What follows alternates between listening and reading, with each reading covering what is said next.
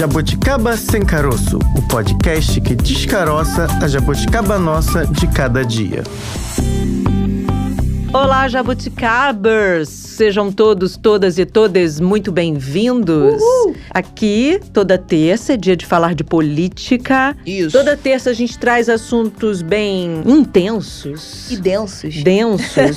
assuntos que são importantes pra Sim. gente entender, pra gente poder saber onde a gente tá pisando em ano de eleição. Importante. Nunca é demais ressaltar esse tema, esse fator. E hoje o nosso assunto é sobre a lei de improbidade administrativa. Parece difícil, mas a gente vai descaroçar tudo aqui hoje. Abrindo os trabalhos.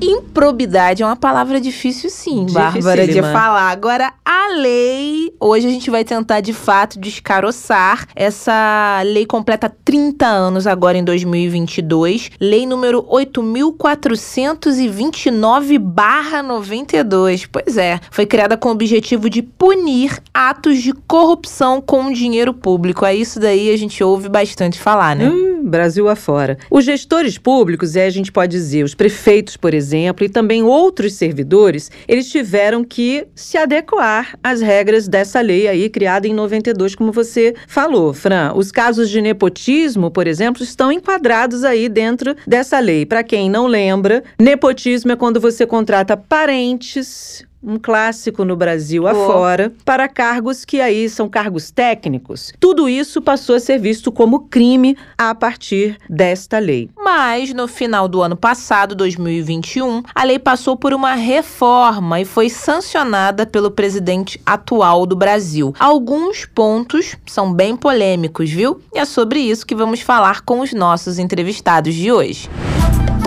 Politicando por aí. A conversa é com o Dr. Roberto Liviano, procurador de Justiça e presidente do Instituto Não Aceito Corrupção. Dr. Roberto, muito obrigada por conversar com a gente aqui no podcast. É um prazer conversar com vocês. Vamos trocar ideias aí sobre lei de improbidade, sobre tudo que vocês querem conversar. Será uma honra. Doutor Roberto, a lei de improbidade, ela completa 30 anos este ano. Até aqui, como é que ela vinha funcionando aí para o nosso sistema de combate à corrupção? Primeiro, nesses 30 anos, de, esse ciclo de vida da lei de improbidade, se você me perguntar se nós temos motivos para celebrar, eu não vejo nenhum, porque no ano de 2021, infelizmente, a lei foi destruída com o advento de uma nova lei, a Lei 14.230 de 2021, que literalmente esmagou a lei de improbidade administrativa. A lei de improbidade, que foi aprovada em 1992, naquela ocasião, ela se transformou na principal lei, no principal instrumento de proteção ao patrimônio público no Brasil. Nascida como uma ferramenta para combater a corrupção dos agentes públicos e também para é, punir os beneficiários dos atos de improbidade, ela categorizou esses atos em três níveis. Os atos de improbidade em que há enriquecimento ilícito, no artigo 9, os atos em que há dano ao patrimônio público, no artigo 10, e os atos de improbidade com violação de princípios, no artigo 11. Tivemos dificuldades, tivemos algumas barreiras ao longo dos anos, mas de uma maneira ou de outra, com as interpretações que o sistema de justiça fez, com os abrandamentos feitos, entre mortos e feridos, com a lei de improbidade, o Ministério Público podia fazer o seu trabalho de proteção ao patrimônio público de uma maneira muito mais efetiva do que com o Código Penal, porque a maneira de responsabilização através dela era uma maneira mais efetiva. Inclusive, o tipo de punição que ela impunha de, por exemplo, suspensão dos direitos políticos por até oito anos, as penas patrimoniais eram instrumentos muito mais efetivos com essa modificação trazida pela Lei 14.230. Inclusive, já reportagens jornalísticas mostram que nesses seis primeiros meses de vigência dessa nova lei houve uma queda vertiginosa da propositura de ações de impunidade. A proteção do patrimônio público, infelizmente, perdeu muito com essas mudanças aprovadas pelo Congresso Nacional em outubro do ano passado. Roberto, queria que você falasse um pouco, trouxesse detalhes para o nosso ouvinte que não conhece o Instituto, o Instituto Não Aceito Corrupção, e o quanto vocês têm trabalhado e contribuído aí para que crimes como o de improbidade não aconteçam, ou aconteçam menos, a gente pode dizer assim. Bom, o Instituto, agora no mês de julho, ele completa sete anos de vida. E ele tem basicamente quatro eixos de atuação: pesquisa, política pública anticorrupção, mobilização da sociedade e educação. Nesse exato momento em que nós estamos conversando, nós estamos na reta final aí do trabalho de triagem, de análise das 135 iniciativas que foram apresentadas por força da terceira edição Prêmio Não Aceito Corrupção. Por exemplo, o Prêmio Não Aceito Corrupção ele foi instituído por nós em 2016, começando apenas com a categoria academia, não apenas com as iniciativas trazidas por estudantes de graduação e pós-graduação. Depois nós fomos crescendo, trouxemos a categoria de comunicação e tecnologia, nós expandimos as categorias e trouxemos para o prêmio também categorias do mundo profissional de governança corporativa e jornalismo investigativo. Uhum. Né? Então, é, quisemos premiar a coragem dos jornalistas que desvendam a corrupção e também os bons exemplos no mundo corporativo, tanto na esfera privada como na esfera pública, que são muito importantes para influenciar a mudança cultural na esfera corporativa. Então, nós estamos fazendo essa análise desses trabalhos. No dia 27 de julho, nós vamos premiar os três melhores trabalhos de cada uma das quatro categorias: academia, tecnologia, governança corporativa e jornalismo investigativo. O que, que nós queremos com isso? Nós queremos premiar pela exemplaridade melhores ideias que contribuam para o aprimoramento do combate à corrupção no Brasil. As edições anteriores nos mostraram que essa é uma boa prática. A primeira edição, por exemplo, um dos dois trabalhos vencedores na categoria academia acabou gerando a medida 36, pacote das novas medidas contra a corrupção da transparência internacional, o maior pacote já feito, maior, mais amplo, mais profundo, pacote já feito no mundo para combater a corrupção seja, um dos dois vencedores da primeira edição do prêmio, e aí ele acabou se transformando é, na medida 36 do pacote das novas medidas. Né?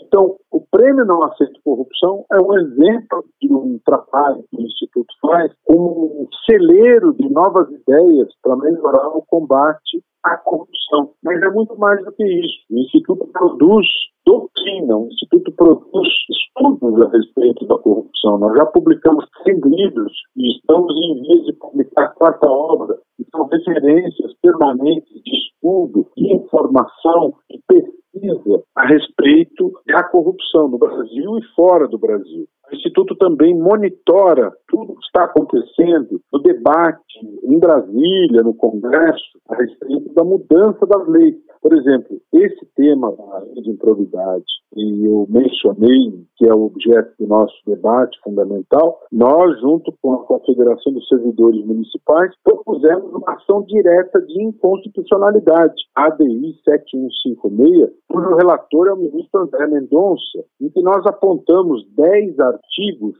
desta lei 14.230, aprovada em outubro do ano passado, que, a nosso ver, afrontam a Constituição. O Congresso, lógico, é soberano para mudar as leis depois de um debate democrático, mas o limite dessas mudanças é a Constituição. As mudanças não podem ser feitas afrontando a Constituição Federal. Então, o Instituto, junto com a Confederação dos Servidores, nós elaboramos uma ação direta de inconstitucionalidade. Essa ação está sob a análise da relatoria do ministro André Mendonça. Anualmente, nós elaboramos, nós organizamos um grande seminário, debate profundo, debate científico sobre os grandes temas do combate à corrupção. Portanto, agora em 2022, ocorrerá o sétimo seminário anual Caminhos contra a Corrupção, né, que deve ocorrer agora nos dias 19 e 20 de julho, em que nós temos ali um encontro marcado para ter essa reflexão profunda sobre os grandes temas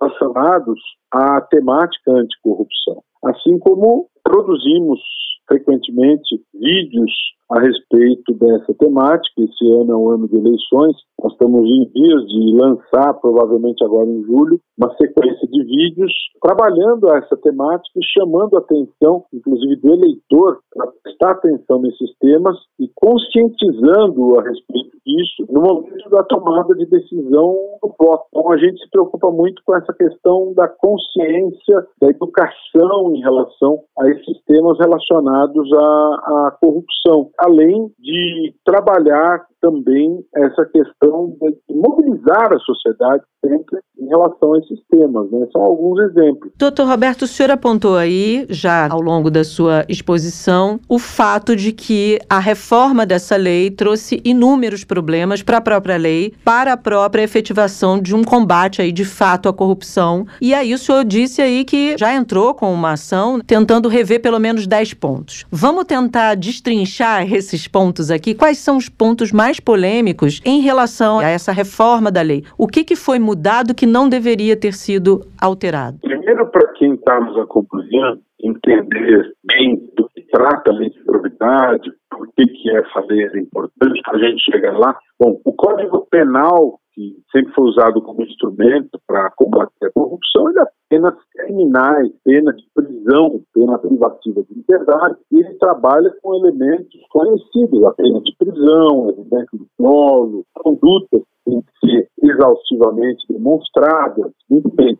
A impunidade aprovada e sancionada embora desde 1992, ela representou uma grande mudança, que ela promove uma responsabilização civil dos agentes públicos, dos beneficiários, das empresas, e como eu tinha dito há pouco, ela categoriza os atos em três níveis, atos com enriquecimento ilícito, atos com dano ao patrimônio público e atos com violação de princípios. Primeiro ponto, a lei de improbidade sempre puniu, foi essa vontade do legislador, atos de improbidade praticados com dolo e com culpa. Um exemplo bastante conhecido de todos no país foi a punição do ex-prefeito, do ex-governador Paulo Maluf, caso muito rumoroso, uhum. ele foi condenado por ter agido com dolo, é, com culpa, um caso em que houve culpa grave. Ele foi punido de maneira severa pela justiça. O primeiro ponto em que a Lei 14.230 modificou drasticamente a responsabilização dos agentes públicos, ela deixa de permitir a punição dos atos de improbidade na modalidade culposa. Nenhum tipo de culpa admite punição, mesmo que a culpa seja grave ou gravíssima, não mais se admite a punição de improbidade culposa. Em segundo lugar, exige-se agora, por força da Lei 14.230, que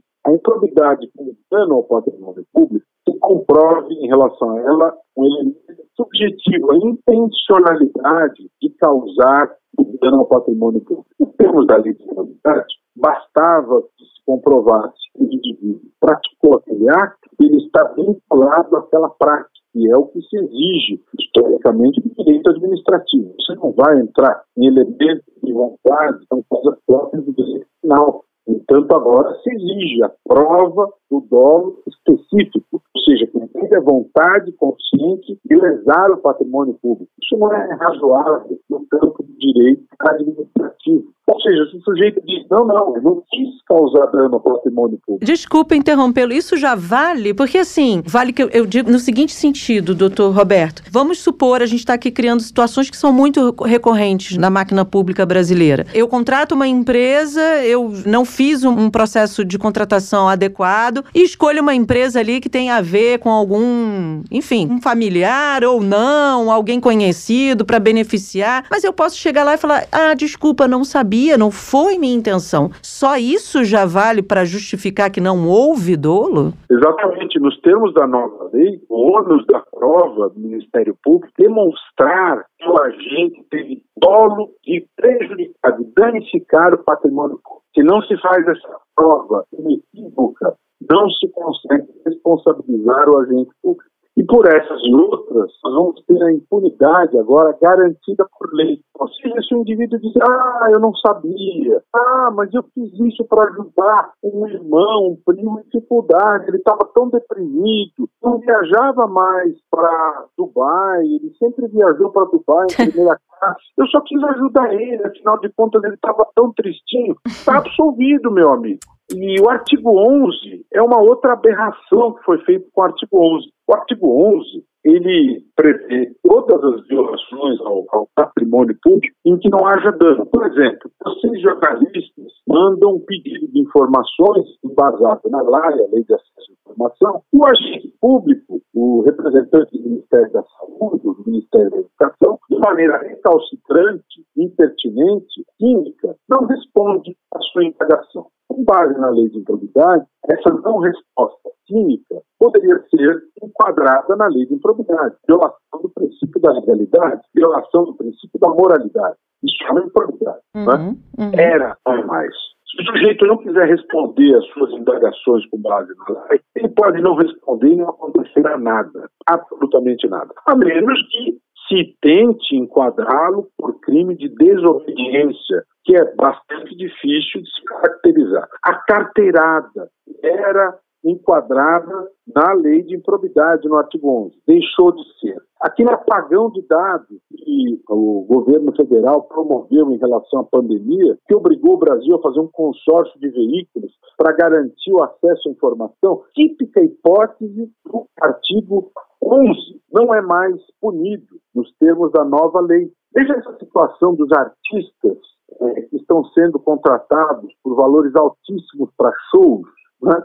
Se a gente for pensar bem, do ponto de vista de dano ao patrimônio público, não se pode dizer que houve propriamente um dano, o artista estabeleceu um cachê de 300 mil, de 400 mil, o, o prefeito foi lá, não, não, eu acho que esse artista, o meu povo vai gostar de vê-lo cantando, ele vai lá e tira o dinheiro que não há e contrata o artista. Não houve dano ao patrimônio público, porque é o preço do show do artista. Houve uma violação ao princípio da moralidade e do princípio da legalidade, violação a princípios. Como agora só se punem as violações ao princípio as condutas expressamente previstas na lei, essas condutas não são mais puníveis. Então, passe de mágica, o Congresso Nacional deixou de punir, porque ele prevê que só se punem as impunidades expressamente descritas na lei o que é uma capacidade, porque essa questão de condutas expressamente previstas na lei é coisa do direito penal. O direito administrativo sempre funcionou com base em condutas exemplificativas.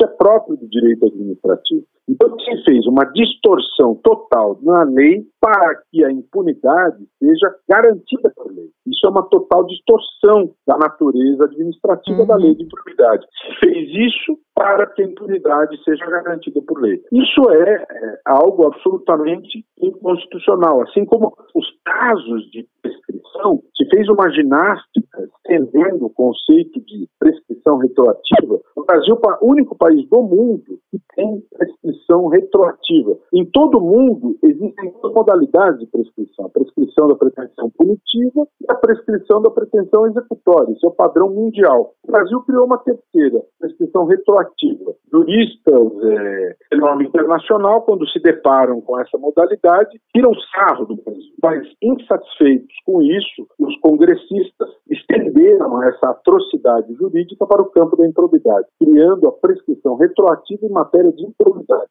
Para quê? Para garantir por lei a, impro, a impunidade no campo da improbidade. Seria também para, para poder deixar a ficha limpa para estar é, presente para a próxima eleição? Exatamente. Vários deputados e senadores que aprovaram esse projeto têm dezenas de ações de improbidade e, em virtude da vigência desse projeto, ficaram com a ficha limpa um passe de mágica. É isso mesmo. É. Exatamente isso. E, Roberto, a questão também da impunidade por parte de quem tá no erro, digamos assim, e impotência. Eu, como cidadã, me fico pensando, gente, não é possível que isso está acontecendo, que nada vai acontecer com essas pessoas e a gente até fica desestimulado a denunciar, a procurar um instituto como vocês, a querer ir ao Ministério Público, porque um levantamento feito pelo jornal o Globo mostrou que as ações né, apresentadas pelo Ministério Público Federal sobre esse tema improbidade, elas caíram aí mais da metade. Isso. Ou seja, não tem mais ação, as pessoas não cobram o Ministério. Ah, é como se tivesse aquele velho de tá, não vai dar em nada mesmo, deixa pra lá. E nisso, políticos que não condizem ali com o que deveria ser um político, olhar por nós, olhar pela população, eles vão se multiplicando cada vez mais. Acredito que a ideia da mudança da lei e durante todos esses anos não tenha sido isso, mas trocando em miúdos é como se fosse, né?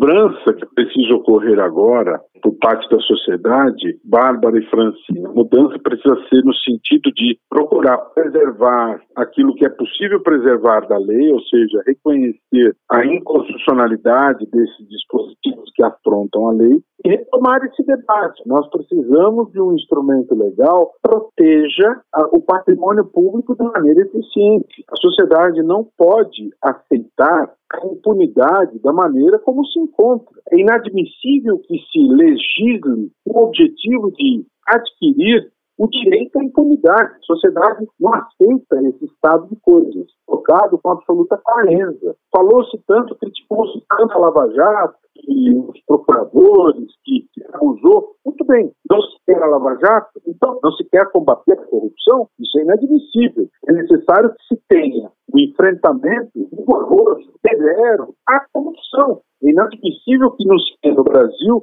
e não se tenha na política pública anticorrupção. Nós precisamos ter uma política pública anticorrupção severa, é inadmissível que nós não tenhamos uma política pública anticorrupção severa que enfrente o andar de cima, que enfrente os poderosos. Tudo bem, está dizendo que houve falhas aqui ou acolá, tudo bem, o fato de ter havido falhas não dispensa o país de ter uma política pública vigorosa de enfrentamento à corrupção. E isso, inclusive, deve ser cobrado daqueles que estão postulando o poder. Fulano, Beltrano e Ciclano querem presidir o país, qual é o seu plano estratégico, qual é a sua política pública de enfrentamento à corrupção se se transformar em presidente do país. Precisa ser cobrado qual é o seu plano anticorrupção, porque o Brasil sofreu prejuízos nos últimos anos. Qual é a sua estratégia para enfrentar a corrupção? Isso precisa ser perguntado, precisa ser respondido para aqueles que possuem poder. Pois é, doutor Roberto, essa é uma questão que o senhor trouxe importante. Uma coisa é criticar a Lava Jato naquilo em que ela merece ser criticada é. por ali algumas questões jurídicas que talvez não tenham sido corretamente aplicadas, e outra coisa é destruir um sistema jurídico estabelecido e necessário, porque há aí, me parece, nos parece, uma intencionalidade de quebrar todas as formas aí de se combater questões que precisam ser, obviamente, combatidas com frequência, cotidianamente, que são não olhar para a máquina pública como se ela não fosse máquina pública. Ela é máquina pública e precisa de fiscalização, de controle, de controle social, de comprometimento. E não como se fosse uma empresa em que você vai lá e olha, eu Boto contrato quem eu quiser, eu boto quem eu quiser, eu continuo praticando nepotismo, que é algo que a gente já vem há anos tentando discutir isso no Brasil e melhorar isso no Brasil. E parece um retorno a um período pré qualquer coisa, né?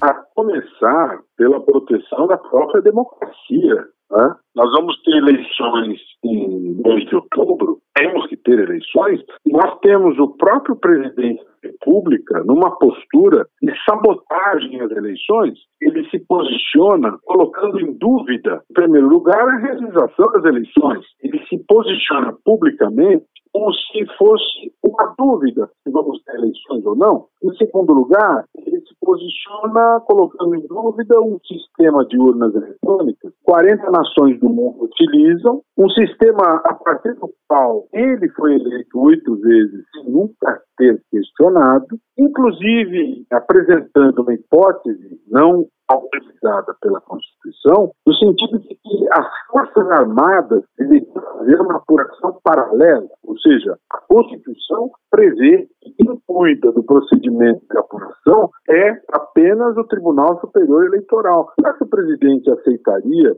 que, paralelamente a ele, pudesse haver outra autoridade que escolha o Procurador-Geral da República, né? Procurador-Geral da República que diz que esse procedimento do presidente é apenas exercício da livre, é o livre direito de manifestação? Será que o presidente aceitaria, da mesma maneira que ele sugere que as Forças Armadas devam fazer apuração paralela, que outra autoridade da República indicasse os ministros do Supremo? Já que ele paralelismo, nós poderíamos pensar em paralelismo em relação aos poderes do presidente, poder indicar ministros do STJ. Será que ele mesmo paralelismo, ele sugere para as apurações em relação às eleições, em relação ao TSE, paralelismo para os poderes do presidente? Porque se ele sugere para apuração, ele deve aceitar para os poderes do presidente também. Quem fala em paralelismo dos outros deve concordar com paralelismo para si. Então, já começa daí as nossas questões problemáticas em relação à própria democracia. Nossos problemas já começam aí. E Roberto, a gente já está encaminhando aqui para o final do nosso bate-papo, falando aí especificamente dos 30 anos da lei de improbidade administrativa. A dúvida que fica, queria que você fizesse suas considerações finais. Vamos precisar de mais 30 anos para ela se adequar ou ficar de um jeito que não beneficie corruptos e de fato que a sociedade seja protegida por ela ou dá para fazer alguma coisa em menos tempo? Dá para fazer muitas coisas, tudo depende da postura, das escolhas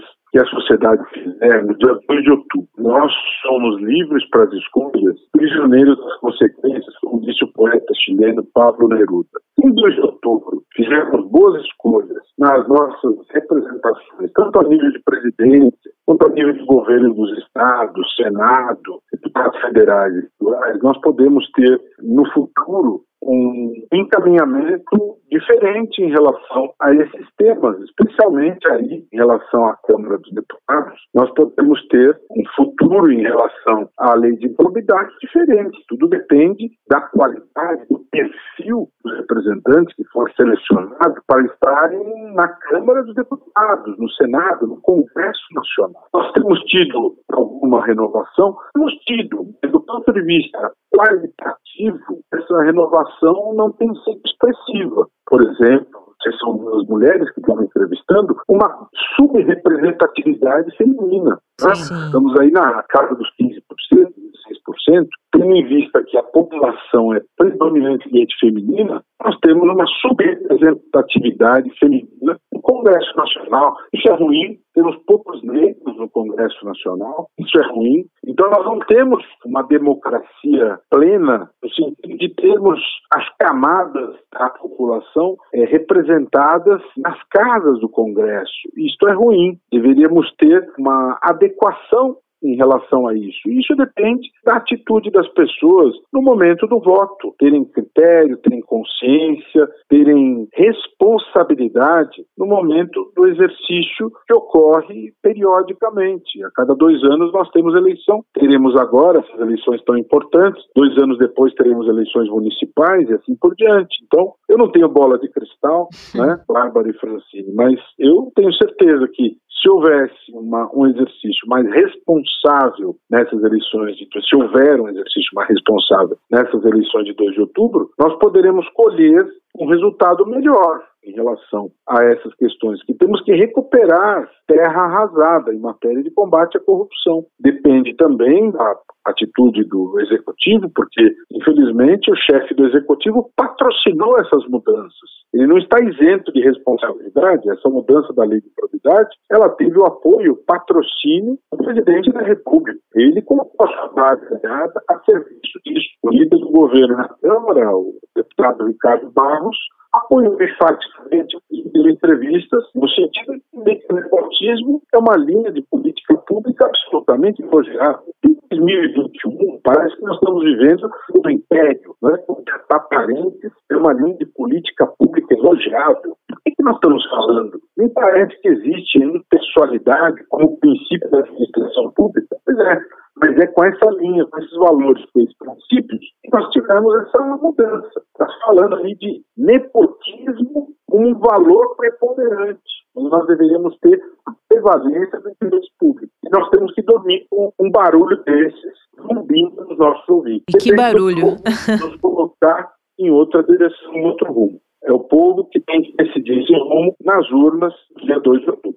Roberto Liviano, muito obrigada pela sua participação aqui. Adoramos. Já fica o convite para uma próxima vez. Obrigada pelos esclarecimentos, viu? Um grande abraço, um grande prazer conversar com vocês e contem comigo. Estou à disposição. Até a próxima e convido quem vai nos ouvir aí nesse, no podcast a me seguir no Instagram, Roberto Liviano Oficial e no Instituto, perfil Não Aceita Corrupção. Forte abraço, até a próxima. Até a próxima, doutor Roberto. Abraço. Francine, a lei, a gente acabou de ouvir o doutor Roberto Liviano, Sim. é um assunto que afeta todos nós, Com certeza. cotidianamente. Nosso ouvinte que não tem aí muito contato com esse tema pode pensar, ah, mas isso é lá com eles, os políticos. Lá em Brasília. Não, nada. Nanina, não. Quando você desvia dinheiro público, não só o fato de estar desviando, que já é antiético, já é um crime, já é Pegar o que não é seu já, já tá é errado. tudo né? de errado, isso obviamente tem um impacto na qualidade dos serviços que a gente recebe como cidadão. Então, É. se o gestor desvia dinheiro da saúde pública, por exemplo, e lá quando a gente precisar do serviço, é, a gente vai sentir na pele a falta desse dinheiro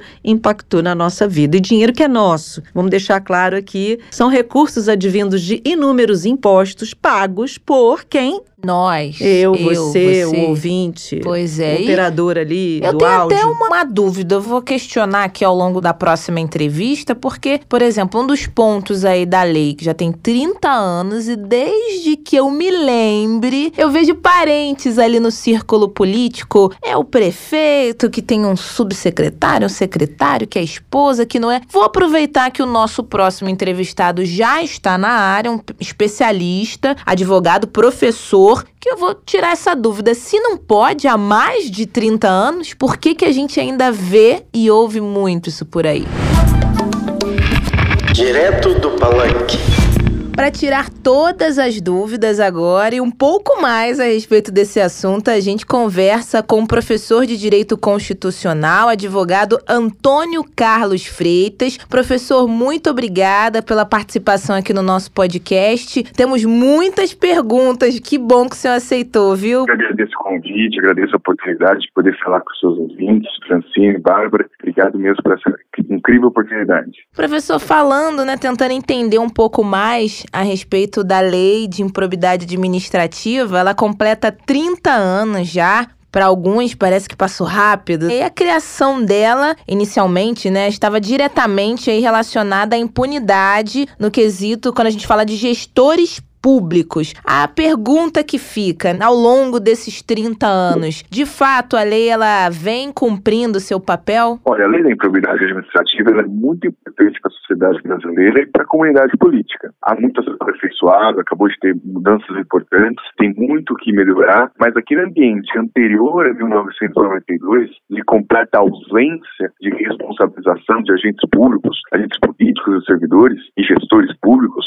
isso acabou. Então, aquele ambiente anterior, completa ausência de nenhum tipo de responsabilização, sanção, nenhum tipo de consequência a atos com demoralidade, atos perniciosos à gestão pública, perniciosos ao erário, ao dinheiro público, isso acabou. Hoje você tem responsabilização, os agentes políticos, os gestores públicos se preocupam sempre quando vão fazer um ato sobre a probidade administrativa que deveria ser proposta pelo Ministério Público. Então isso criou uma preocupação a mais a todos os políticos, a todos os gestores. Há muito a ser aperfeiçoado, claro, mas aquela ausência não existe mais. Hoje existe um, um ambiente de responsabilização, algumas vezes mais gravoso que deveria, outras vezes menos gravoso, com outros erros, imperfeições judiciárias. Agora, doutor Antônio, é, em 2021, como o senhor mesmo apontou recentemente, houve uma reforma nessa lei. Quais foram os pontos principais desta reforma? Olha, vamos dizer assim que teve pontos de abrandamento e pontos de agravamento sobre esse processo de responsabilização. Vou citar alguns, mas é, um tem necessidade do dolo específico.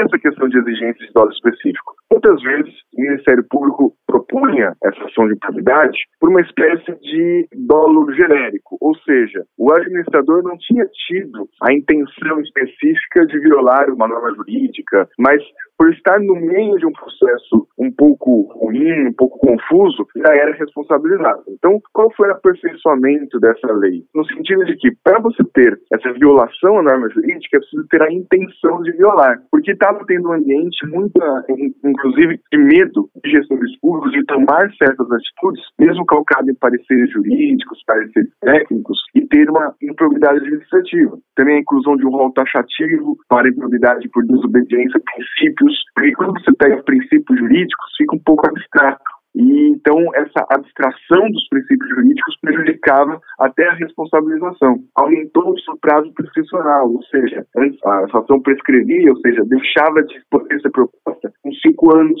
passou para oito anos e uma mudança até muito questionada, que antes você tinha improbidade administrativa podendo ser proposta pelo município, por poderes públicos. Hoje, com essa nova redação, melhor dizendo, só o Ministério Público, só o Procurador da República podem propor a ação de improbidade administrativa. Mas como, professor, comprovar aí de fato que houve a intenção? Tem mecanismos específicos? Porque, assim, ouvindo o senhor explicar, parece ficar, não sei, eu pensando assim, né, o cidadão, mas como é que a gente vai saber se ele teve a intenção de fato, não teve, por mais que ele se defenda? Enfim, como que o Ministério Público, então, qual é a direção para entender se houve a intenção ou não? Você está destacando uma coisa muito importante do direito. No direito tem muito essa questão da intenção, só que a intenção está na cabeça da pessoa. E até hoje não foi criada uma máquina que você possa entrar na cabeça da pessoa e saber a intenção dela. Ainda não, né? Ainda não. Um dia, um dia talvez teremos essa máquina que descobre a intenção das pessoas. Mas há elementos objetivos, ou seja, do mundo real, do mundo concreto, perceptíveis, que induzem, né, que dizem o que tem na intenção. Por exemplo, os pareceres técnicos. Por exemplo, uma certa circunstância. Vamos dizer assim, a pessoa asfaltou, não asfaltou nenhuma rua da cidade. Foi asfaltar justamente as três ruas dos amigos dela, dos amigos de infância. E aí você mostra, são amigos de infância, você mostra que a outra cidade, que o resto da cidade não está asfaltado. E aí fica nítido, não, teve uma intenção. Não foi por acaso que ele asfaltou, usou só para asfaltar a rua dos amigos dele. Então, isso é uma improbidade. Agora tem até taxativamente nepotismo com um ato de improbidade. É contratou um cantor, uma cantora que tem uma empresa que prestou serviço para a mãe dele, para o pai do prefeito, para a mãe do prefeito. Pera, isso é, objetivamente, só pode discutir a intenção de ímproba. Não é possível que foi uma coincidência que o, o, artista contratado tinha um contrato parecido com o valor do contrato da prefeitura, com a mãe do prefeito, com o pai do prefeito. Muita coincidência, né?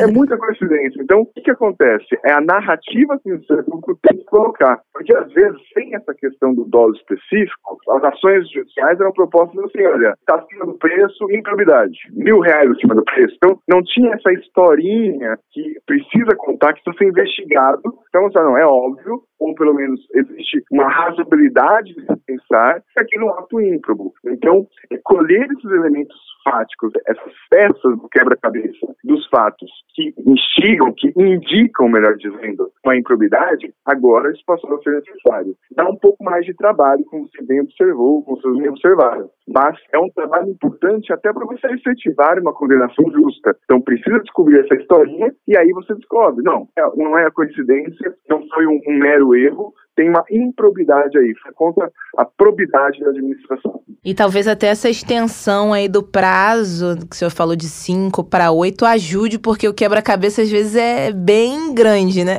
Exatamente isso. Você aumenta o prazo prescricional porque você entende, pera, eu preciso investigar um pouco mais. A investigação demora, tem que pedir oficiar, pedir quebra, às vezes, algum sigilo, e ir investigando até montar esse quebra-cabeça. Então, e até isso gera impunidade. Na né? prescrição pequena, gera impunidade. Então, a pessoa vai controlando aí o fato pela prescrição. Então, tem que investigar, tem. O importante da improbidade, o aperfeiçoamento dela, é punir realmente os atos ímprobos. Não pode nem deixar de fora o que foi cometido de errado, mas nem incluir as coisas certas, porque acaba tendo o efeito de gestores públicos bons deixarem a vida pública com medo de sofrer uma injustiça. Então, esse refinamento da improbidade é fundamental para punir os ímprovos, punir corruptos, punir os ruins e deixar administrar, deixar que os bons tenham a gestão pública, sejam candidatos, sejam nomeados, para a gente melhorar a qualidade da gestão pública. Professor, para nós leigos aí do sistema jurídico, das questões jurídicas, muitas vezes pode parecer é, que algo pode escorregar, digamos assim, nesse processo. Pergunto isso porque, é, obviamente, lembro de muitos prefeitos e muitos, principalmente secretários, eu cobri muitos anos de educação e muitos secretários de educação pelo país tinham esse receio, exatamente. Assinei um papel, talvez não tivesse que ter assinado daquela forma, feito daquela forma, mas não, não havia intencionalidade do dolo. Por outro lado, nos parece, olhando para a lei assim, a frio, de que ela poderia deixar escorregar casos em que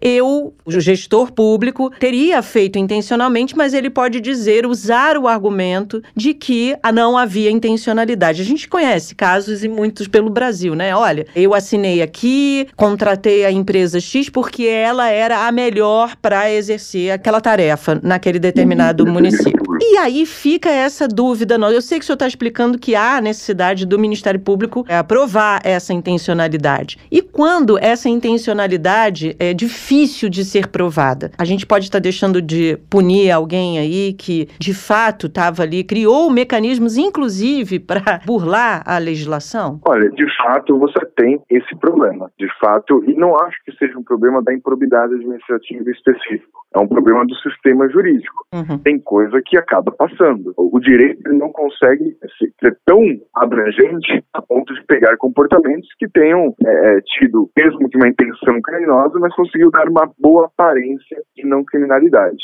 O fato é que hoje o Ministério Público é muito assim, proativo de estar presente em municípios. Claro, é, tem falhas, tem falhas, tem escorregões, assim, tem saídas, que coisas que acontecem que não sendo punidas, sim, mas o que acho que talvez seja um ponto muito importante é uma atuação é, preventiva do Ministério Público. Você tem até, na inclusão dessa lei, o chamado acordo de não persecução civil, ou seja, diante da investigação, o próprio gestor público pode vou entrar entre aspas, confessar para diminuir pena, uma espécie de colaboração premiada na esfera da improbidade administrativa. Hoje você tem os termos de ajustamento de conduta. Uhum. O Ministério Público vai fiscalizando o que está acontecendo e antes de ver algo errado, assina um acordo com o gestor público para ele fazer correto. Então, talvez a grande, grande sacada é você não deixar acontecer o ato ilícito. A grande sacada da improbidade era ser usada como uma espécie de espada na bainha. Então, quando já aconteceu o ato ilícito, sim, tem esses problemas. Então, mas se você conseguir usar a improbidade como uma ameaça e manter uma fiscalização com o Ministério Público cada vez mais atuante, mais independente, você consegue mitigar muito esses riscos de improbidade, diminuir muito a improbidade administrativa no Brasil e até a corrupção na esfera criminal. Professor Antônio, a lei ela previa sanções que poderiam, inclusive, resultar em processos jurídicos, mas houve a reforma e a proposta é de transformar essas punições em multas. Como que isso altera a lógica da lei? Ficou mais branda,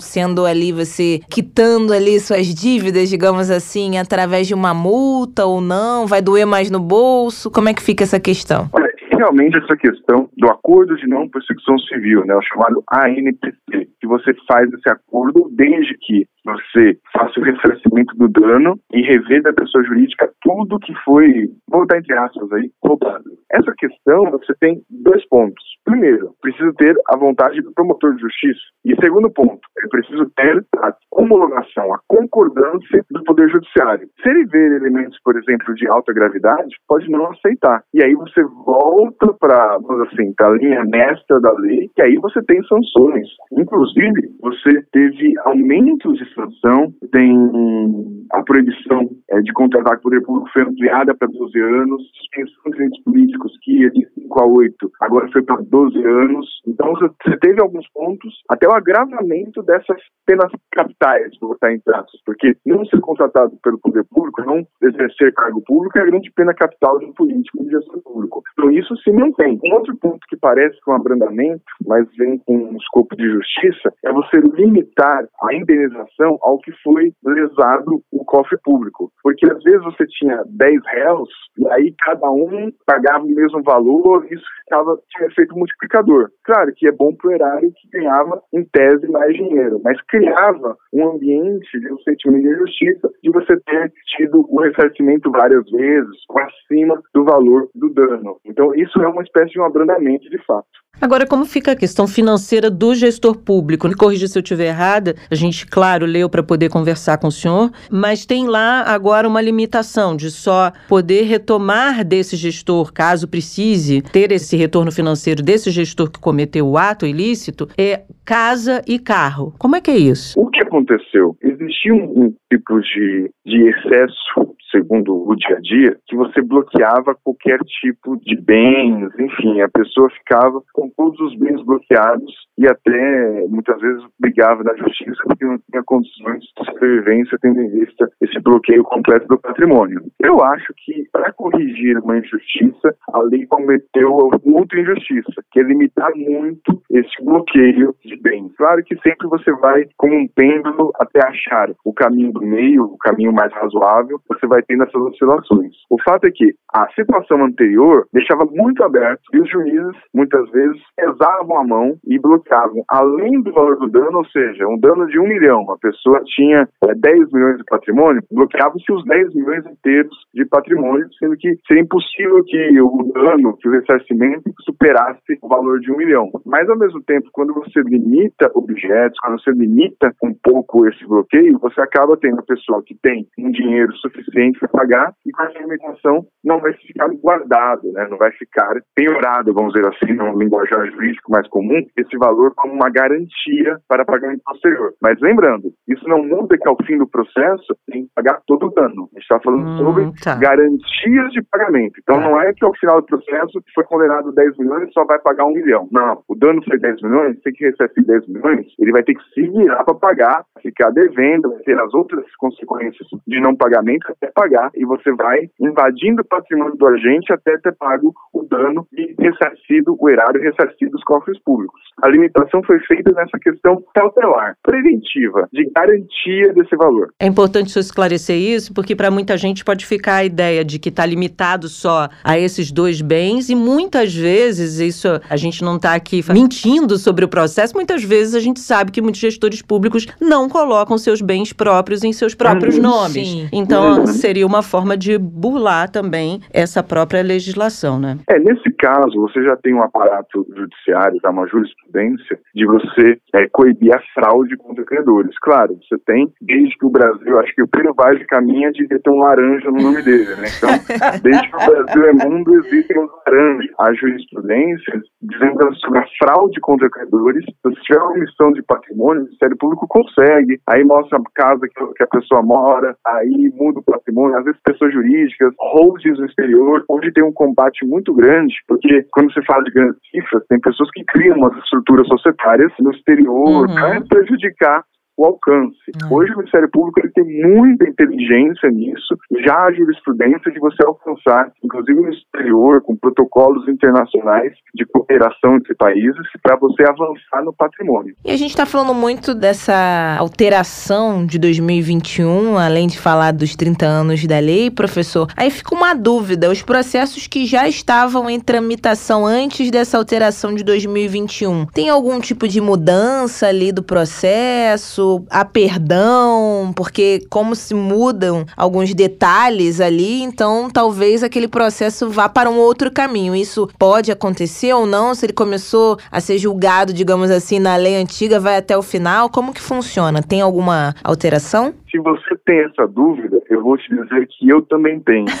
Não porque eu tenha dúvida enquanto processo teórico, mas cada juiz está decidindo isso. Hum. Inclusive, isso já foi submetido ao STF, então você tem uma discussão jurídica muito sobre, digamos, a retroatividade da lei mais benéfica. Há um entendimento forte de juízes de não aplicar essa retroatividade e de que a lei anterior que podia punir continuar sendo processado até a punição. Mas tem juízes que estão é, aplicando retroativamente a lei. Você tem um princípio jurídico mais direito penal, que é a lei benéfica retroage. Então, com esse princípio de direito penal, né, estão retroagindo e até extinguindo ações sem juízo mérito, porque hoje não seria mais improbidade aquilo que antes era. Então você tem esse movimento, é, tem jurisprudência para ambos os sentidos. O que mudou de fato, a parte processual. Antigamente você tinha uma fase anterior à ação, que a gente chamava de defesa prévia. Vamos dizer assim, em ação de improbidade, os réus ainda não eram considerados réus, e aí eles fazem uma defesa prévia, e aí o juiz entendia se ele aceitava ou não essa ação. E a partir de aceitar essa ação, que é, aqueles indicados como ímprobos viravam réus.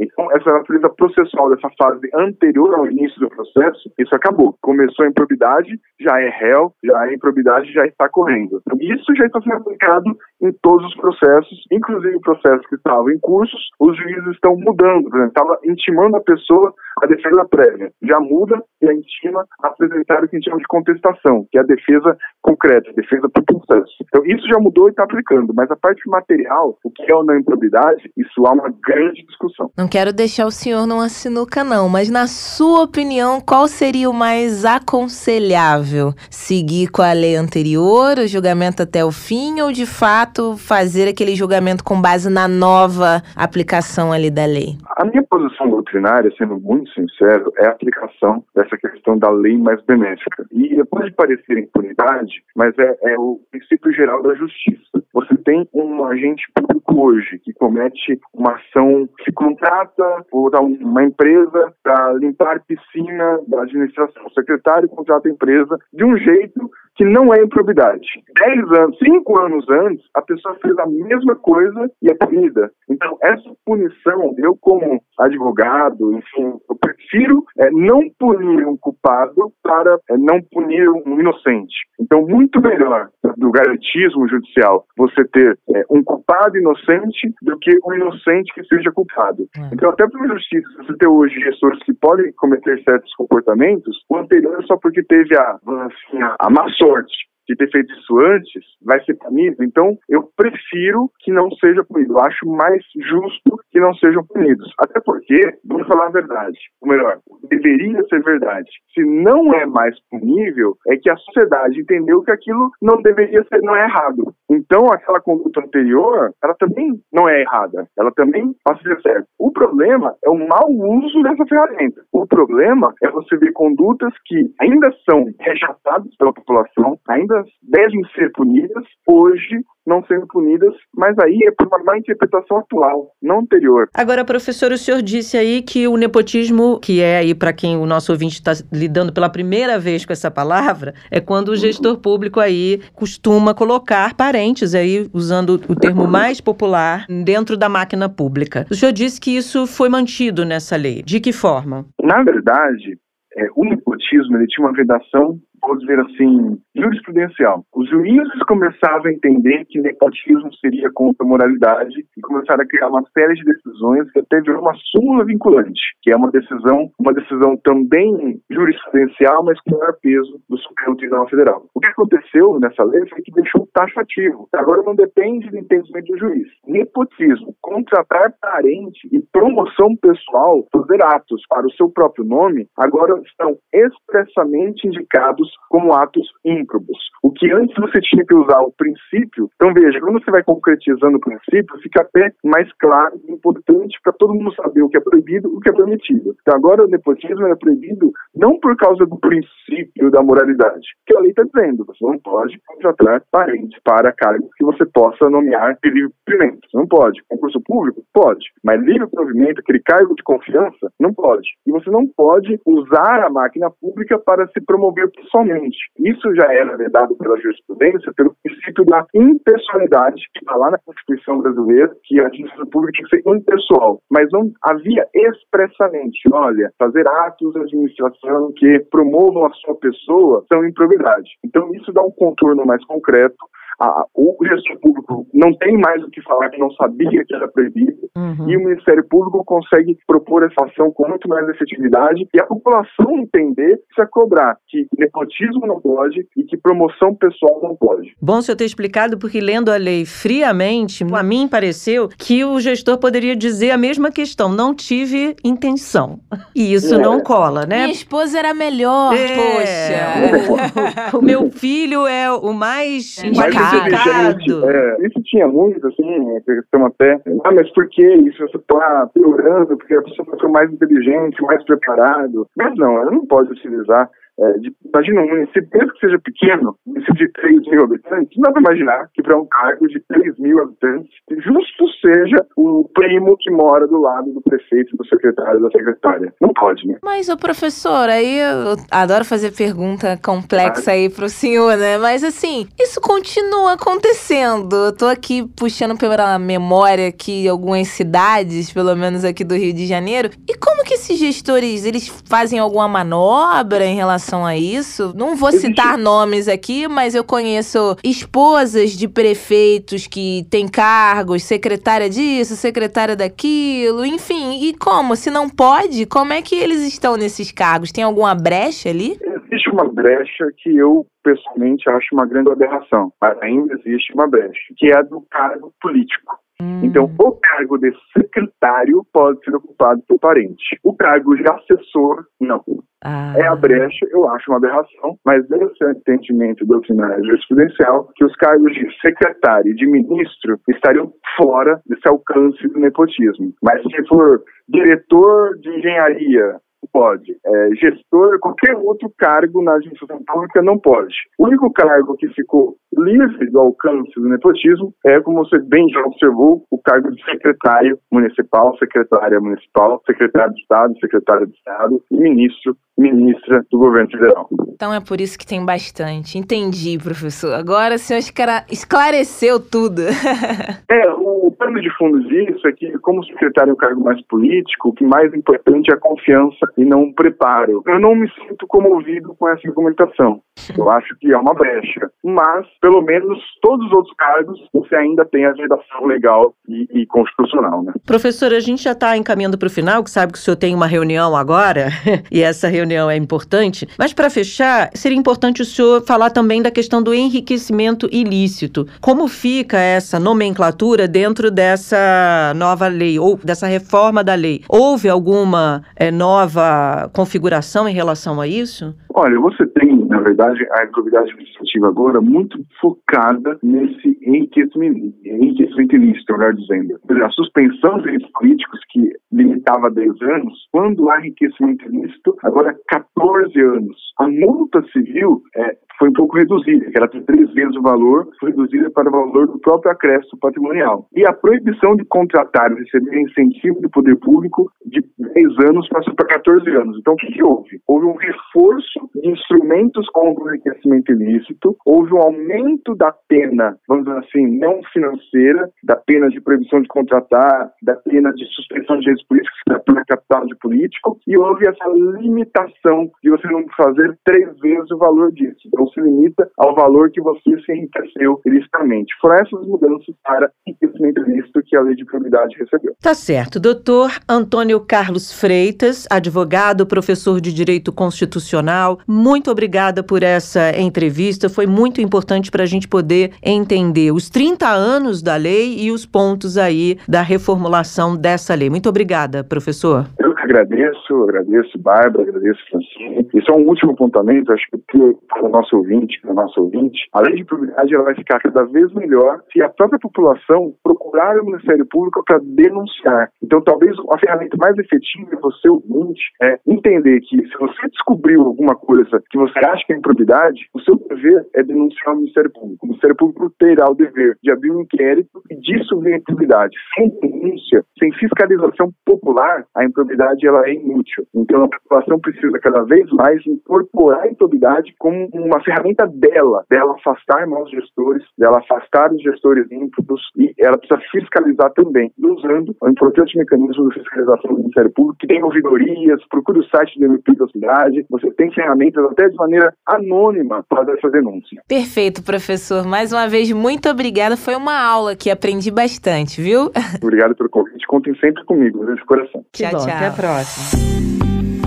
Mais um jabuticaba sem caroço virou suco. Delícia. Tiramos todos sem os açúcar. sumos. Sem açúcar, porque muito ah, açúcar faz mal. É verdade. Tem que ter aí um Doce equilíbrio. natural. É. a frutose, que é o açúcar natural da fruta. Então, hoje a gente descaroçou bastante esse tema muito complicado Aprendi. aqui no Brasil. Aprendemos muito, é muito complexo, mas Sim. importante, como a gente, claro, é, não traz aqui nada que não seja importante, né, Fran? Porque porque é a nossa vida que está em jogo quando alguém desvia dinheiro público. Eu aproveito, inclusive, para convidar. Você chegou por aqui hoje, já é um jabuticaber, entrou hoje, já faz parte da família. Ah, eu quero aprender outras coisas relacionadas à política ou outro assunto, a economia. Então, dá, volte algumas casas que toda terça a gente fala a respeito de política, na próxima também falaremos. Então, você já pode fazer aí um, uma maratona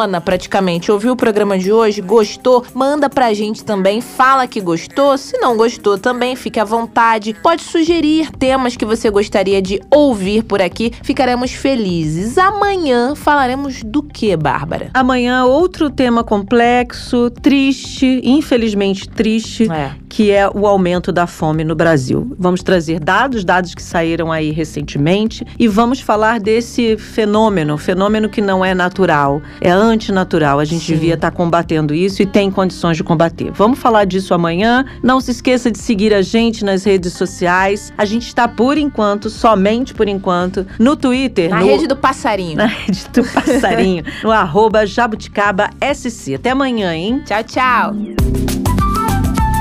Jabuticaba Sem Caroço, o podcast que descaroça a jabuticaba nossa de cada dia.